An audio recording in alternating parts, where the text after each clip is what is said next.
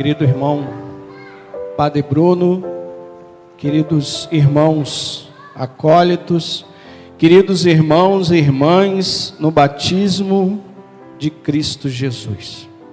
Estamos hoje no sexto domingo do tempo comum, mas você deve se recordar que hoje, em sequência, é o terceiro domingo onde a liturgia nos toma pela mão e nos imerge naquilo que na Sagrada Escritura e a nossa igreja nos ensina e chama de sermão da montanha. Nós sabemos que as Sagradas Escrituras, com todos os seus livros, ela tem um centro, que são os quatro evangelhos. E hoje, o evangelista Mateus, que é o evangelista que norteará todo esse ano de 2023 para nós, no seu evangelho, o centro do evangelho de Mateus é o Sermão da Montanha. Ali, Mateus vai descrever Jesus e os seus ensinamentos para os seus discípulos, para que sejam ouvidos por todos eles, porque ele sobe ao alto do monte e no início do capítulo 5 de São Mateus vai dizer que ele começa a ensinar como mestre como mestre dos mestres, para que aquilo que ele ensine, ensina e nos ensina no dia de hoje, possa ser acolhido pelos nossos ouvidos humanos, obviamente, também, mas muito mais pelo escutar do nosso coração. Porque a palavra de Deus, ela deve ser ouvida e ela deve ser praticada. No capítulo 7, Jesus fala assim: Nem todo aquele que disser Senhor, Senhor entrará no reino dos céus, mas aquele que ouve a minha palavra e a põe em prática. É como um homem que construiu a sua casa sobre a rocha. Vem vento, vem tempestade e a sua casa permanece firme. Então, não somente ouvir, mas viver. E no início, dois domingos atrás, do capítulo 5, Jesus nos falou: Bem-aventurados os pobres em espírito, porque deles é o reino dos céus. E as bem-aventuranças termina dizendo: Bem-aventurados sois vós, quando vos injuriarem e vos caluniarem, e perseguindo disserem todo tipo de mal contra vós. Alegrai-vos e exultai, porque será grande a vossa recompensa lá no então, irmãos, aprender de Jesus e viver a sua realidade, o Senhor que nos ensina e já vai nos mostrando, não espere receber recompensa de mãos humanas. Não é para isso que nós vivemos ou aplicamos aquilo que Jesus nos ensina. Uma recompensa haverá, é verdade, mas não nos será dada por ninguém aqui sobre a face da terra. A segunda leitura de hoje, Paulo fala claramente: o que os olhos não viram, o que os ouvidos não ouviram, tudo isso está reservado para aqueles que amam a Deus. Viver esse amor de Deus, aprender e praticar, requer desse amor exigente de nós um firme propósito de querer seguir e servir ao Senhor sem esperar nenhum tapinha nas costas. Muito bem, obrigado, porque muitas vezes nós podemos não receber isso, mas aquele que, não, que sabe todas as coisas e conhece o nosso coração, vê o nosso esforço e o nosso empenho em viver aquilo que nós recebemos desse Deus. Na semana passada, Jesus deu um passo a mais e nos comprometeu ainda mais quando disse para mim e para você: Vós sois sal da terra, vós sois luz do mundo. De que adianta dizer eu sou de Cristo se eu ouço, mas não vivo essa palavra? É como o sal que perde o seu sabor, de que serve ele de Jesus? Será jogado para ser calcado pelos pés dos homens. De que adianta acender uma lâmpada e colocar debaixo de uma mesa? Antes, ao contrário de Jesus, ela tem que ser erguida no mais alto para que ela possa iluminar toda a sua casa. Esse sal da terra e esse luz do mundo Sou eu e você, nos ensina Jesus na Sua palavra e na Sua liturgia, para que, uma vez como cristãos católicos batizados, e nós o somos, possamos viver essa realidade de sal da terra e luz do mundo, apesar da nossa pequenez, mas pela graça da Trindade que recebemos no dia do nosso batismo: o Pai, o Filho e o Espírito Santo, não por forças nossas, mas porque foi Jesus quem nos chamou. Foi Jesus quem nos atraiu. Então, se no primeiro momento Jesus nos ensina a lidar com as realidades da qual nós vivemos, no segundo momento, o sal da terra e luz do mundo é algo para que nós possamos viver essa vida. Hoje, Jesus vai nos falar o nosso relacionamento com os mandamentos. E ele começa falando algo interessantíssimo que no contexto do seu tempo, para aqueles que o rodeavam, não penseis que vim abolir a lei dos profetas, não vim abolir, mas vim dar-lhe pleno cumprimento. Jesus está falando lei, profeta, Jesus está falando dos mandamentos. Nada foi alterado e nada será alterado, porque as leis, os mandamentos nos foi dado por Deus. Foi Deus quem nos deu. A Torá segundo o judeu, que são conjuntos dessas leis, essa palavra traduzida por lei também pode ser traduzida por uma outra palavra, instrução. Então a lei de Deus é como uma instrução, e nesse caso específico, uma instrução de um pai que nos ama com amor infinito para os seus filhos que são muito amados. É assim que nós temos que olhar uma realidade que Deus coloca para que nós possamos, como disse o salmista hoje, progredir na nossa fé, porque é um processo. Quanto mais eu conheço a Deus, mais eu amo a Deus. Quanto mais eu amo a Deus, mais eu me entrego. E assim nós vamos progredindo na luta contra o pecado e na intimidade do amor paternal desse Deus que nos ama com amor infinito. E de forma nenhuma somos obrigados. Jesus nos ensina e a palavra corrobora que nós somos livres. A primeira leitura vai dizer: guarda os mandamentos e você será guardado. Na tua frente está lá, tem fogo e água, você escolhe onde colocar a mão. Tem vida e tem morte, você escolhe.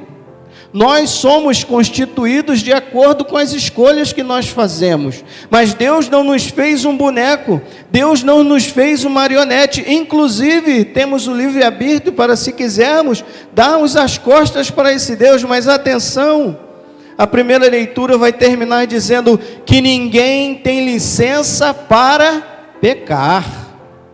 Ninguém. Se escolhe a vida, escolhe a Deus. Se escolhe colocar a mão na água em vez do fogo, escolhe a Deus. E escolher a Deus, meu irmão e minha irmã, é uma decisão que temos que tomar todos os dias da nossa vida, do momento em que acordamos até fecharmos os nossos olhos. As nossas escolhas, nenhuma delas pode ser apartada daquilo que Deus quer para nós, para sermos ouvintes e praticantes da palavra de Deus. E Jesus dá um passo além, porque ele quer colocar esses mandamentos da lei de Deus não como um conjunto de leis, mas algo, algo que esteja penetrado e já intrínseco no nosso coração. Dos dez mandamentos, pelo conjunto de livros, sobretudo do Levítico, da Torá, eles foram divididos e subdivididos num total de 613 preceitos. Então tinha lá os mandamentos e desdobrados em um monte de preceitos positivos e negativos de como devia viver e se viver ou não viver para poder estar próximos de Deus. Algo inclusive que foi tema de muitos embates com Cristo, porque Cristo começou a embater com aqueles mestres e doutores da lei, porque eram aqueles que ensinavam, mas que não viviam. Faz o que eu mando, mas não faço o que eu faço. E Jesus começou a confrontá-los.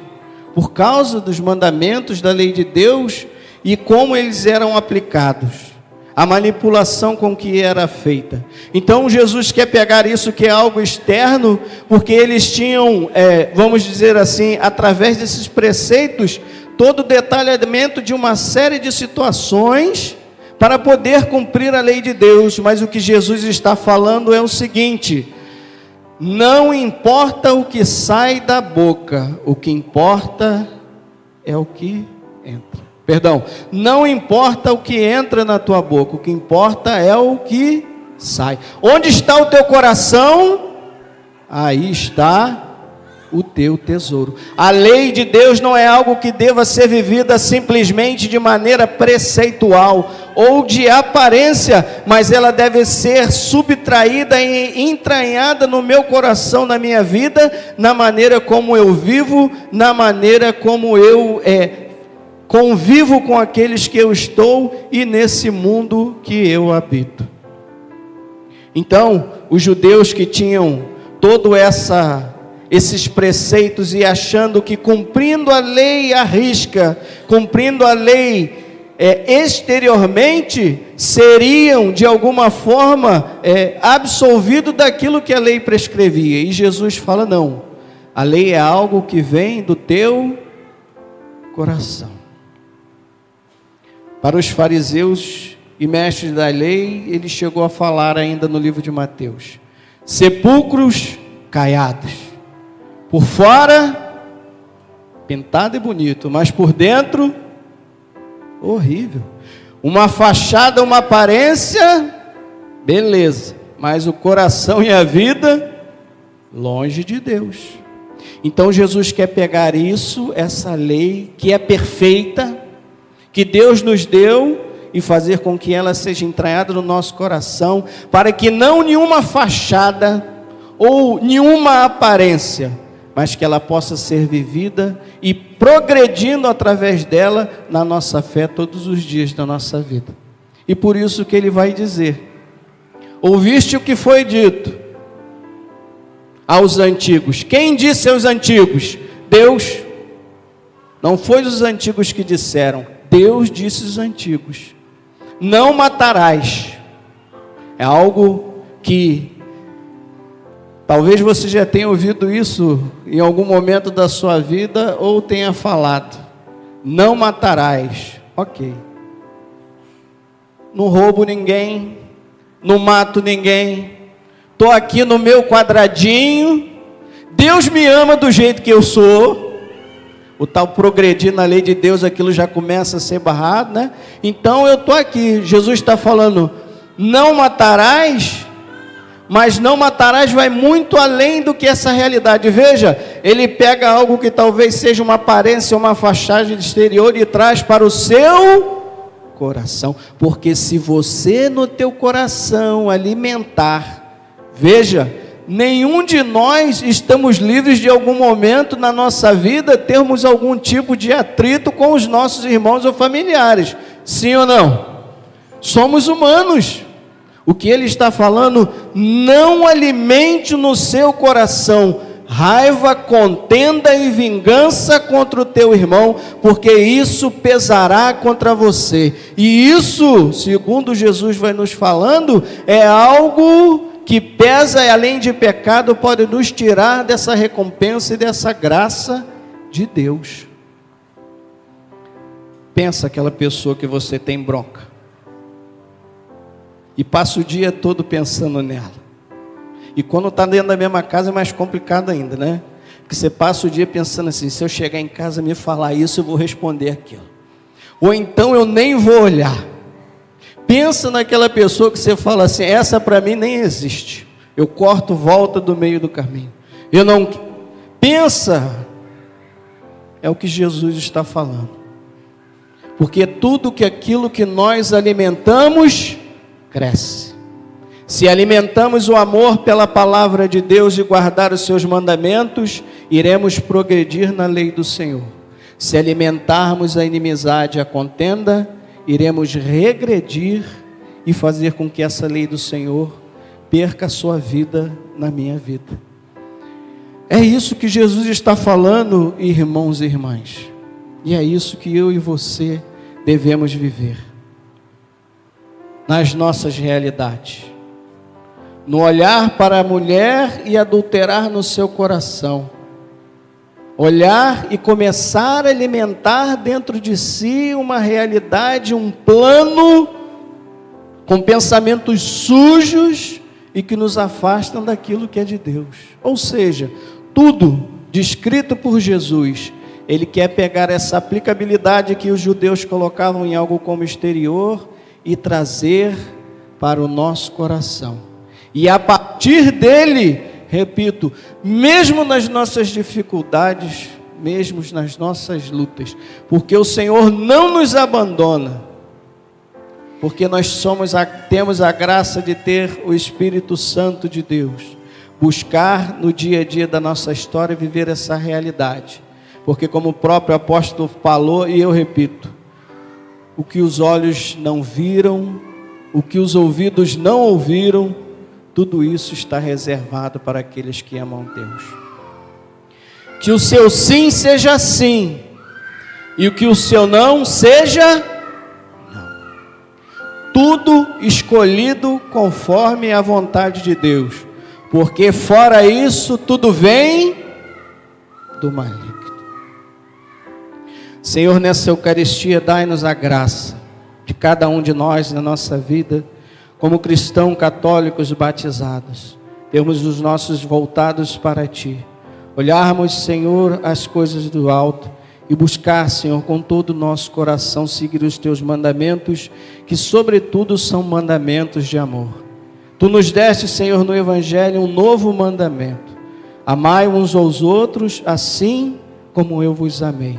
Que o amor, Senhor, no nosso coração seja o maior mandamento e que, influenciado e alcançado por esse amor, cada um de nós possamos viver e experimentar as tuas leis e trazer cada vez mais aqueles que não te conhecem para junto de ti. Que nessa Eucaristia Fortaleça em cada um de nós a busca pela santidade, pela oração, intimidade com a palavra, a busca e o amor pela tua lei, Senhor, para que possamos receber a recompensa que está reservada para nós de tuas mãos. Louvado seja nosso Senhor Jesus Cristo.